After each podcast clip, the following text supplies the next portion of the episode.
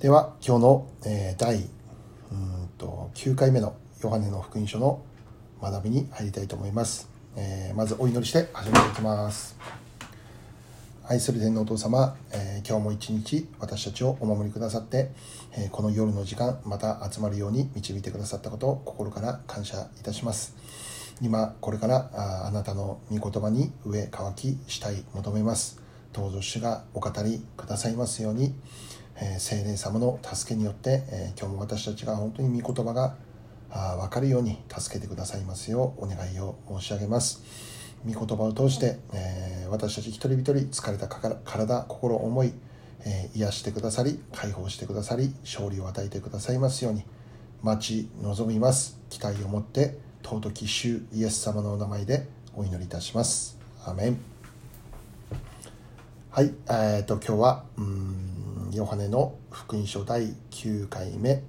うんと学び4番ですね「カナにおける婚礼」ということですね。で A のプリントに書いてある一番上の A のところの神の子であるイエスの誕生と準備ということでこれがあ今回で、えー、終わって次は B に行くということですね。でこの A の一番最後4番カナ「カナにおける婚礼ということで、えー、今日は学んでいきたいと思います。まず簡単に前回の復習でありますけどもまずこのピリポとイエス様との出会いについて学ぶことができました。でピリポという人物はこのイエス様の私に従ってきなさいというこの一つの言葉に、えー、よって、まあ、従っていくということだったんですよね。45節を見ればピリポがナタナエルという人物を見つけてこう言うんです。モーセが立法の中に書いていて預言者たちも書いている方に私は会いましたと。ナザレのイエスですと。ナザレの人ですと。いうふうにまあ言ったわけですね。でつまりこのピリポの中には常にこの立法の教えとか預言者たちの言葉というものがとどまっていたというふうに、えー、言えるわけなんですね。だからピルポはこのイエス様と出会って、えまたこの従ってきなさいという、ま、たった一つの言葉であったありましたけどもそれでもう彼はもう興奮状態で分かったわけですよね。でついていくということだったんです。で次に注目がナタナエルに移っていきます。まあ、ピリポがあこのナタナエルにキリストに会ったよって伝えたんですけどしかしナタナエルはもう冷めたような感じでこういうわけですね。ナザレから何の良いものが出るだろうかってねそう言ったわけですね。まあ、ナザレに対するナザレの町に対する偏見というものがナタナエルの中にはあったということであったんです。でそのようなナタナエルに対して、まあ、そんな固定観念にとらわれていないで、えー、見なさい、ね、来てみなさいっていうふうに、えーまあ、チャレンジを与えるわけなんですね。その殻を破って出てきなさいと。でイエス様と出会ったナタナエルはあこのその場で、えーまあ、信仰告白へと導かれて、えー、ナタナエルがあ、まあ、イエス様あがあこのピリポの言った通りの方であるということが分かったわけですね。でこの2人ナタナエルがイエス様と出会うこの出会いを実現させたのがこの「来てみなさい」というヨハネのあヨハネじゃないピリポの勧めであったわけなんです。ですので私たちもま人々にこの語り続けていくということを諦めないでいたいということでありました。また続けて、え、このナタナエルを見て今度はイエス様がこう言われたんですね。これこそ本当のイスラエル人だってね。彼のうちには偽りがない。でこれはイスラエルの国籍の話をしているのではなくて神に選ばれた器神の栄光のために生きるイスラエルだということだったんですね。ナタナエルを見たイエス様は彼の中に偽りのない純粋なものがあるということを見たということですね。で当時多くのイスラエルの中には偽りがあった。神に仕えると言いながら神が中心ではなく自分が中心の信仰生活であった。でその中にあってこのナタナエルというもうイエス様おそらく感動したんでしょうね、えー、もう見つけたわけですねでえこのような姿から、まあ、私たちはどうだろうかということをまあ考えたわけなんです。イエス様から本当のイスラエルだというふうに言われるそのような真実な信仰者としての歩みを私たちが追い求めていくということでした。で最後に天と地をつなぐはしごイエス様ということでしたね。天と地をつなぐはしごイエス様。イエス様は天と地をつなぐ働きをされた。すなわち私たちと神様との神様とを一つにつなげてくださるそういう働きをされたお方がイエス様であった。仲介者とも言いますよね。イエス様の十字架がその橋渡しでありますよね。罪人である私たちと天の父なる神様の関係の回復というものがイエス様の十字架の贖いを通して成し遂げられました。イエス様は天と地をつなぐはしごであったということだったんです。はいここでヨハネの1章が終わりました。で今日から2章に入っていくことになります。でこの2章ではとても有名なえー、御言葉御言葉というかそのお話から始まっていくわけなんですね。じゃあまず、えー、今日の御言葉を読んでいきたいと思います。ヨハネの2章1節から12節まで。1節から12節まで全部読みたいと思いますね。それから3日目にガリレアのカナで婚礼があってそこにイエスの母がいた。イエスもまた弟子たちもその婚礼に招かれた。ブドウ酒がなくなった時母がイエスに向かってブドウ酒がありませんと言った。するとイエスは母に言われた。あなたは私と何の関係があるのでしょう女の方。私の時はまだ来ていません。母は手伝いの人たちに言った。あの方が言われることを何でもしてあげてください。さてそこにはユダヤ人の清めのしきたりによってそれぞれ80リットルから120リットル入りの石の水がめが6つ置いてあった。イエスは彼らに言われた。水がめに水を満たしなさい。彼らは水がめを縁までいっぱいにした。イエスは彼らに言われた。さあ今汲みなさい。そして宴会の世話役のところに持って行きなさい。彼らは持っていった。宴会の世話役はブドウ酒になった。その水を味わってみた。それがどこから来たのか知らなかったのでしかし水を汲んだ手伝いの者たちは知っていた。彼は花婿を呼んで言った。誰でも初めに良いブドウ酒を出し人々が十分飲んだ頃になると悪いのを出すものだがあなたは良いブドウ酒をよくも今まで取っておきました。イエスはこのことを最初の印としてガリレアのカナで行いご自分の栄光を表された。それで弟子たちはイエスを信じた。その後イエスは母や兄弟たちをたちや弟子たちと一緒にカペナウミに下っていき長い日数ではなかったがそこに滞在をされた。はい。えーと今日はこのところから、えー、3つのことを学んでいきます。括弧1番、私の時、ヨハネの2章の1節から4節までの部分になりますね。早速、今日の1節を見ればですね、それから3日目にというふうに書かれてあるんですね。でそれから3日目、いつから3日目かというと、ナタナエルとの出会いから、ピリポとナタナエルとの出会いから3日の後ということであります。イエス様と弟子たちがこのガリラヤのカナというこれ町ですね。このカナで行われた婚礼に参加をしていたということでありました。で当時ユダヤのこの婚礼というものは1週間続けて行われていたということだったんですね。もう1週間もうパーティーが続くわけですね。まあ、日本にはない習慣ですよね。ユダヤ人はもうお祭りが大好き、まあ、そんな民族であって、えー、結婚式1週間ずっとお祝いをしていくということだったんですね。で祝宴にはですねもう町中の人々が招かれていたということでした。でその招待を受けたならばですね招待を断るということは本当に失礼だ、ね、もう常識がないっていうふうにそういうふうに見なされていたということだったんですね。もうある意味強制的に結婚式に参加しなきゃならない。そんな状況でしたね。でその代わりとして、このこの婚礼に参加をしてくださった方々には本当に楽しんでいただけるようにという1週間楽しんでいただけるようにという、まあ、主催者側としてはもう最善をもって、えー、来てくださる方々に使えなきゃならないということだったんですね。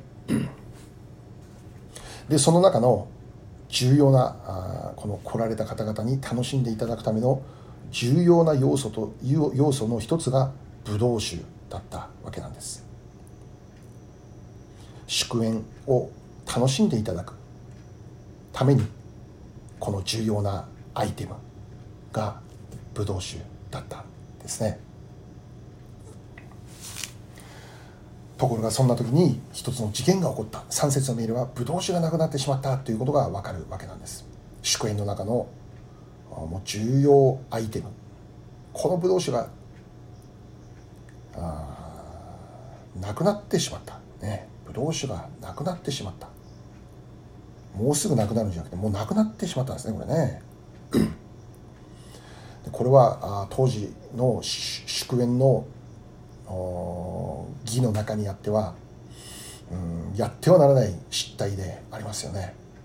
招待したお客様に対してもう最高の無礼に当たるわけなんですね。そこでこのイエス様の母であったあマリアがイエス様に対して言うわけです。ブドウ酒がありませんって、まあ、そういうふうに訴えたわけなんですよね。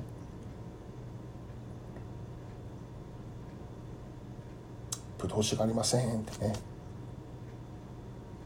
で最終的にこのイエス様があ水をブドウ酒に変えるという、まあ、奇跡を行ったということが、まあ、今日の聖書を読んでいけば分かるんですけどで母はこの時じゃあその奇跡を求めてイエス様にこう言ったのかということでありますけども必ずしもそうではな。い、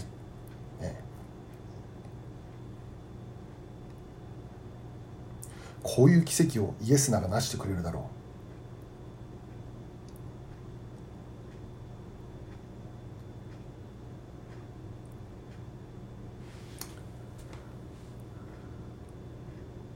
まあ、でもこのこのね本当にねこのヨハネの2章のこのお話、まあ、聖書全体そうですけど特にこのヨハネの2章のお話っていうのはかなり難解ですね。かなり難解です、でまあある解説書によればこう書いてましたよね。あの母があじゃ当時伝承によればもうすでに夫のヨセフは亡くなっていた、うん、ヨセフはもうすでに先立っていた。でまあマリアはあこの息子に助けを求めるということに慣れていた、ね、ちょっと何々君醤油が足りないから買ってきてみたいな。そんなイメージですよね。ブドウ酒の都合つけて来てよってね。いやわかんない。それも本当かどうかわかんないね。でもまあそういうふうな話もあるわけですね。しかしまあそれに対してイエス様が4節でこう答えるんですよね。4節もう一度読んでみますね。4, 4節。するとイエスは母に言われた。あなたは私と何の関係があるのでしょう？女の方。私の時はまだ来ていません、ね。ね、これもよく分かりませんね。なんでイエス様こんなこと言うんだろうって大変失礼だなと思える母に向かって何事だってね 女の方ね私とあなた何の関係がありますかってねどの口が言ってんだっていうことですよね。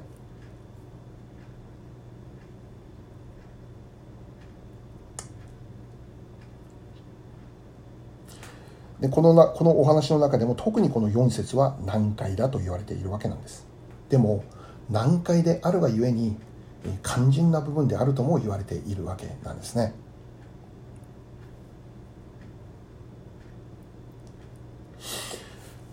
で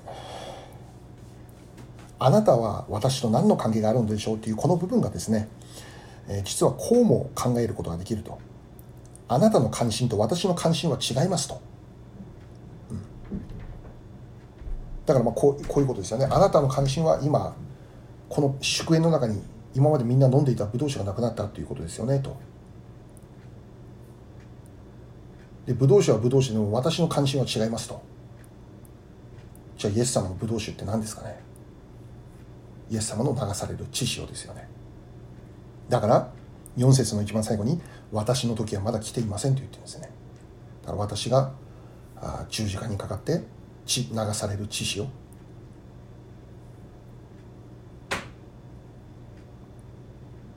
その時はまだ来ていない。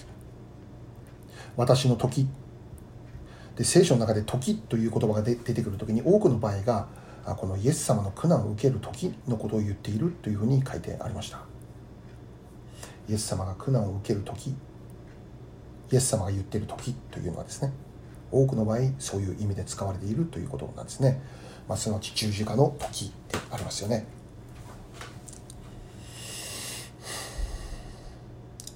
しかしまあお母さんは別にそんなこと聞いているんじゃないんですね。単にブドウ酒がなくなったことに、えー、話してるわけですよね。そんな深いこと言ってないんです。しかしイエス様のイエス様はこのブドウ酒を自分のこれから流すブドウ酒に合わせているわけですね。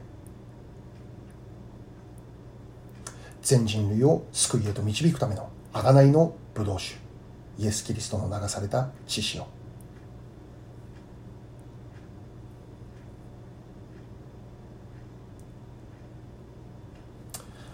で婚礼においてはこのブドウ酒が欠かせない重要なものであるということを、まあ、先ほどお話ししました。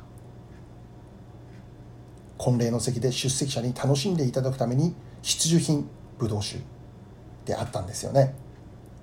同じように私たちが人生の中での必需品それはイエス・キリストの流された血潮であるということなんですね。イエス様の流される血によって私たちは罪が許され永遠の喜びの中へと導かれることになる。永遠の祝宴の中へと招かれることになる。祝宴の中心にはイエス・キリストの流された血潮がある。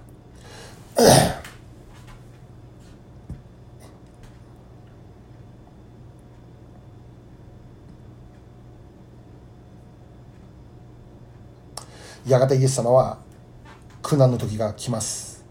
ヨハネの福音書を読み進んでいけばその時は来るんですね。しかし今はまだその時ではないってイエス様が語られたのであります。ですからこのような内容から考えられることは本当にイエス様というのは苦難に向かって生きる。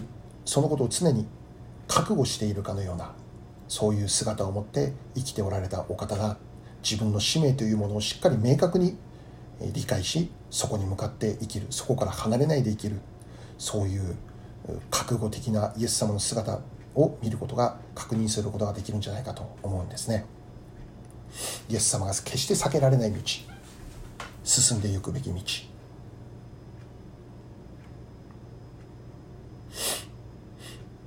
それを通して全人類に祝宴の喜びを与える。永遠の祝宴。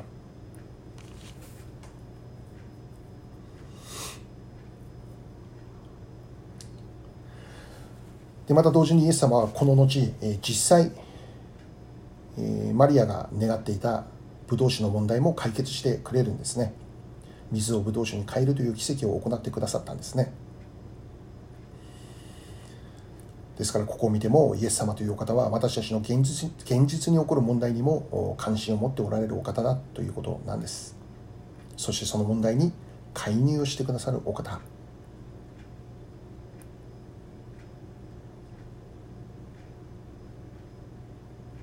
イエス様がイエス様の方法によって私たちの問題にも介入をしてくださる。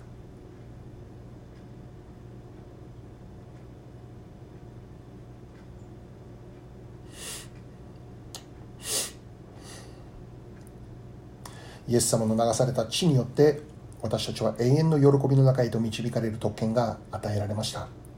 そして同時にこの世で現実的に起こる問題も関心を持って解決へと導いてくださるお方である。だから私たちはイエス様が働かれるその時を待ち望みながら時があると言ってるんですからね。その時を待ち望みながら最後までイエス様を信頼して歩んでいくことであります。今はまだ見えなくても今はなまだ何も少しもドアが開かれていないと思える時であってもそうイエス様を信頼して歩んでいくそこには絶対に失望はないと聖書が教えている内容であります。続いて括弧2番いきましょう。母の信仰。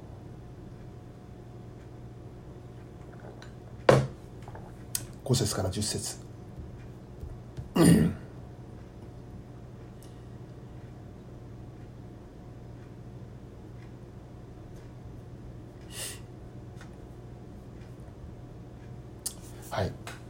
えー、早速5節を見れば母はこう言いましたね。5節読んでますね。母は手伝いの人たちに言った。あの方が言われることを何でもしてあげてください、はい、先ほど 4, 4節でイエス様が言われたことによるならばあこのブドウ酒がなくなったという問題はもう完全にスルーされたなと。もうそう考えることができるわけなんですよね。何の関係があるあるんでしょう。私の時まだ来ていませんとかって言われるんですからね。これはもうダメだと。完全にイエス様スルーしたと。そう思える内容ですよね。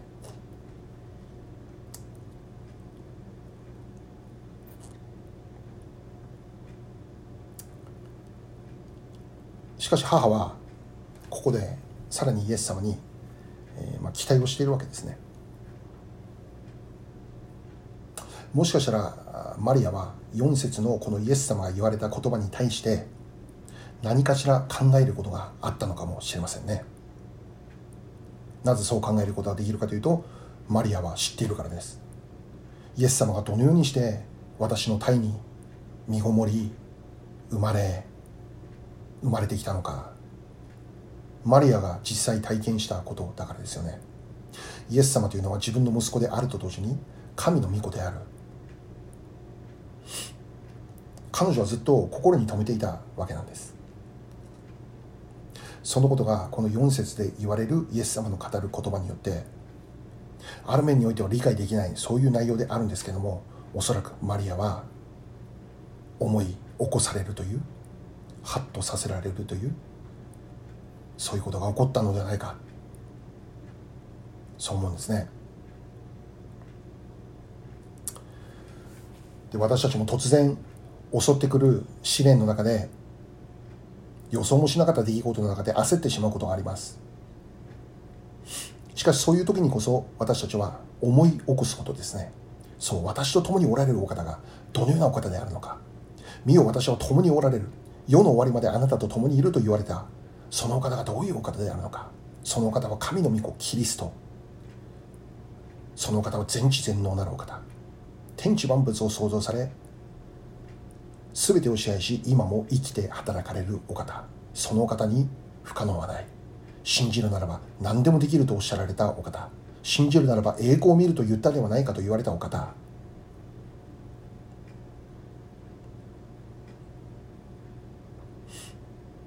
まだ時が来ていないだけであって私たちは焦る必要はない。主に信頼をしてその時を待つ。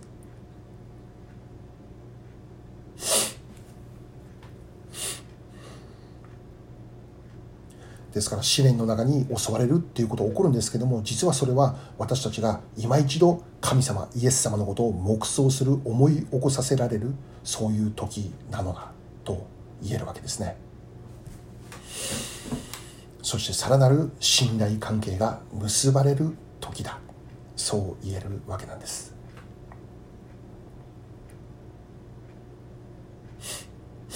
続けて6節から10節を見れば具体的にイエス様がブドウ酒に関する問題をどのように解決されたのかということを見ることができるんですね。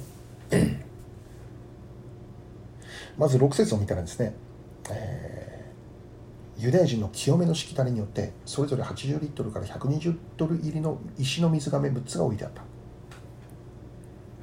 あ6つ水がめがあったわけですね。置いてあった。で実はここにも意味があるということなんですね。でこの清めの水というのはユダヤ人にとって汚れを清めるための重要なものである、まあ、宗教的に必要なもの必需品であったわけなんです。で食事をする前には必ず行われていた清めのしきたり。でその祝宴の中でももう当然常識なんですね。清めの水が準備されていたんですね。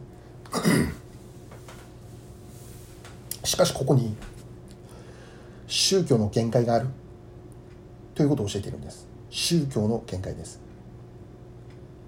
6つ置いてあったということですけど7という数字は聖書の完全数であると言われている。それに1つ足りない6であるということは人間の教えによる宗教の限界というものを教えているということです。清めの水が私たちに完全なる清めを与えることはできない。清めのしきたりっていうものがずっと伝統的に行われていたことでありますけどももちろんこれは旧約聖書の時代にも行われていたことであってですね、ま、その伝統を引き継がれてこのように、えー、清めの式たり清めの儀式というものが行われていたんですけどもしかしそこには本当の清めはない。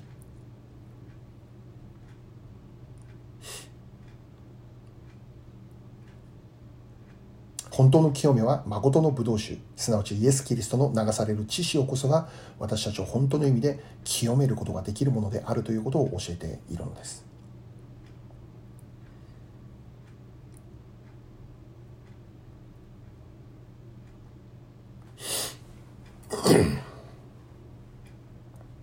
はい、続けて7節から見ればイエス様が水をブドウ酒に変えられるという奇跡がまあ行われていくことを見ることができますね。水を水がめにいっぱいに満たしなさい。そこから水を汲みますすると、あその汲んだ水が世話役のところに持っていかれるとそれがブドウ酒に変わっていたということですね。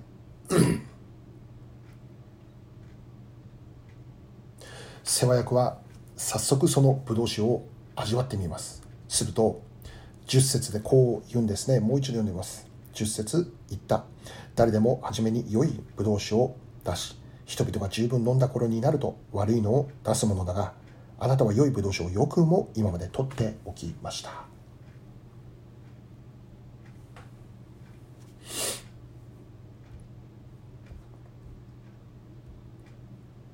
今までになかった最高に美味しいブドウ酒だったということですよね。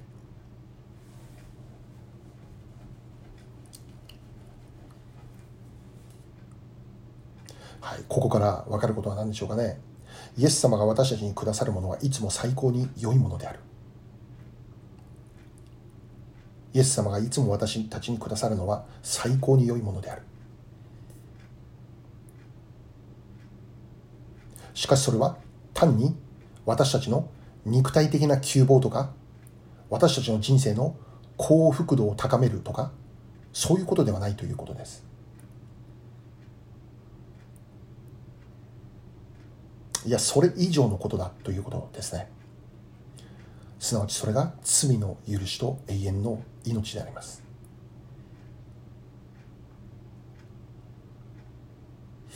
もちろんこの世における問題を解決してくださるお方であることは間違いない。しかし間違ってはならないことは私たちには様々な問題起こるんですけどそれら全てをじゃあ私たちの願い通りに全てよく解決してくれたということなのか決してそんなことはないわけですよね。このように祈ったのにこうならなかったという場合もあるわけですね。ある人はイエス様を信じていても今も健康の問題で苦しんだり経済的な問題で思い患ったり人間関係で悩み苦しんだり実にさまざまな葛藤を覚えながらイエス様を信じていても生きているということであります。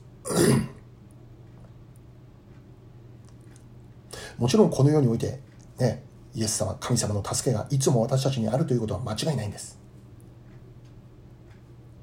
この間日曜日のメッセージにあったように空の鳥を見なさいと言われた神様はまた野の百合を見なさいと言われたイエス様は私たちに足りないことがないように必要を満たしてくださるお方である。問題を解決してくださるお方である。明日のことは心配するなと言ってくださっている。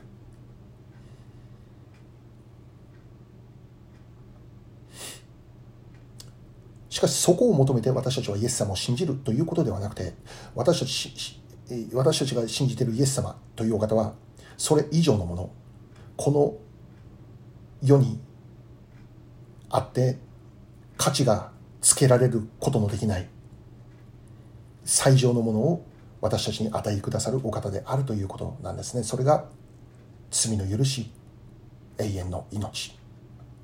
永遠の祝宴に招く。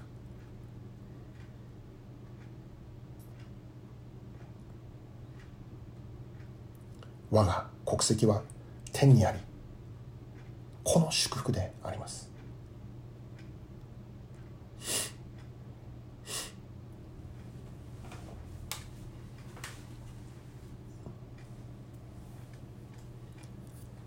そしてそのために自身の血自身の血を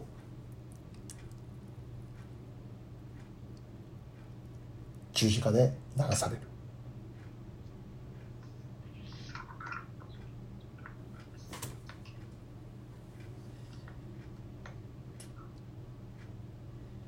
なぜ水がブドウ酒に変わる奇跡が必要だったのでしょうか？それはイエス・キリストこそが神の子羊でありその流された知識によって私たちを救うことのできるお方。このお方こそが唯一誠の救い主であるということが証しされるための一つの印出来事であったということなんです。でヨハネの福音書の中には7つの印が登場します。その第1番目がこのブドウ酒水がブドウ酒に変わるという奇跡印であります。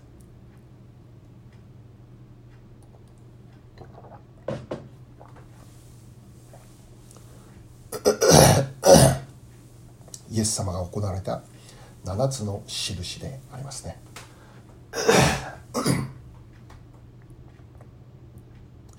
じゃあ最後3番目。最初の印。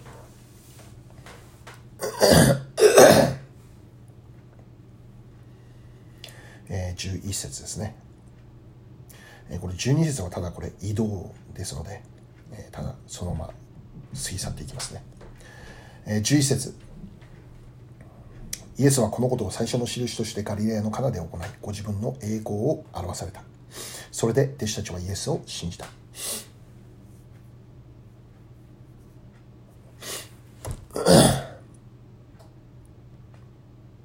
イエス様はこのことを最初の印として行われた、まあ、先ほど言った通りですね。最初の印として行われたということですね、まあ、それによってご自分の栄光を表されたと言ってるんです。そうこのイエスこそがバプテスマのヨハネが証言していた通りに神の子羊御子キリスト我らユダヤ人が待望していたメシアであった。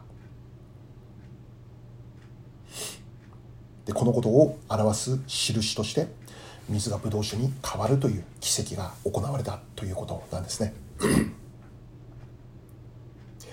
11節最後にそれで弟子たちはイエスを信じたというふうに教えています。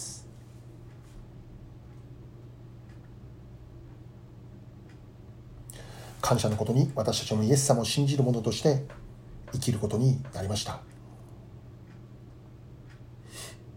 しかしそれは単にイエス様とは奇跡を行われるお方水をブドウ酒に変えることができるお方というそれ以上のものでありますね。繰り返しになりますがイエス様は確かに私たちの必要を満たし問題を解決し私たちの人生に良いものを与えてくださるお方。あなたの一生を良いものに満たすと言われているお方。しかし同時に私たちの信じる救い主イエス・キリストとはそれ以上のお方であります。私たちに真のブドウ酒を振る舞われるお方です。その時だけ飲んで終わりではない。永遠に続く誠の葡萄酒を振る舞われたお方です。その葡萄酒をいただいた私たちは罪の許しそして永遠の命永遠の祝福に招かれる。驚くべき祝福に預かっているということなんです。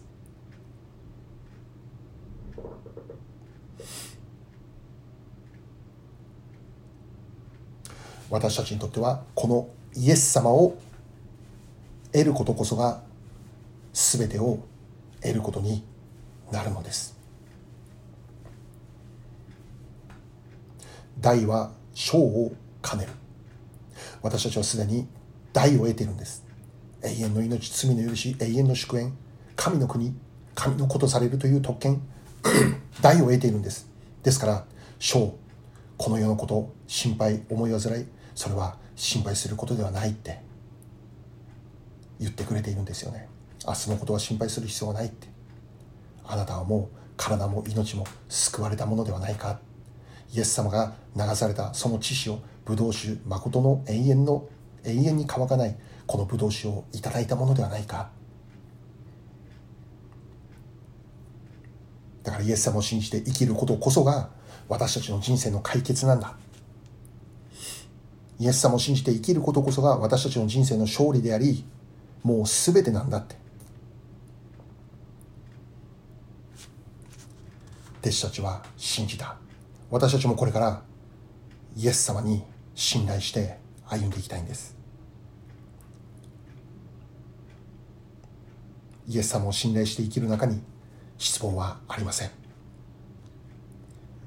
我らの王イエス・キリストの皆を褒めたたえて今日の礼拝あこの学びの時間終わりたいと思います。お祈りいたします。愛する天のお父様、えー、今日も与えてくださるこの御言葉の学びを心から感謝いたします。誠の葡萄酒を振る舞われたもう大盤振る舞い全世界の人々に与えられるという驚くべき祝福を 私たちが受け取ることができて本当にありがとうございます。あどうぞ私たちがこれからも本当にこのイエス様あなたから目を離さずイエス様を信頼しこの世にあってもいろいろ思い煩いとか悩み心配ありますけども一つ一つをただただあなたに委ねて歩んでまいります。あなたの時に全てが成し遂げられる。ハレルヤ。感謝します。尊き主イエス様のお名前によってお祈り申し上げます。アメン。アメン。はい。今日もお疲れ様でございました。今日はの学びはこれで終わります。また来週よろしくお願いします。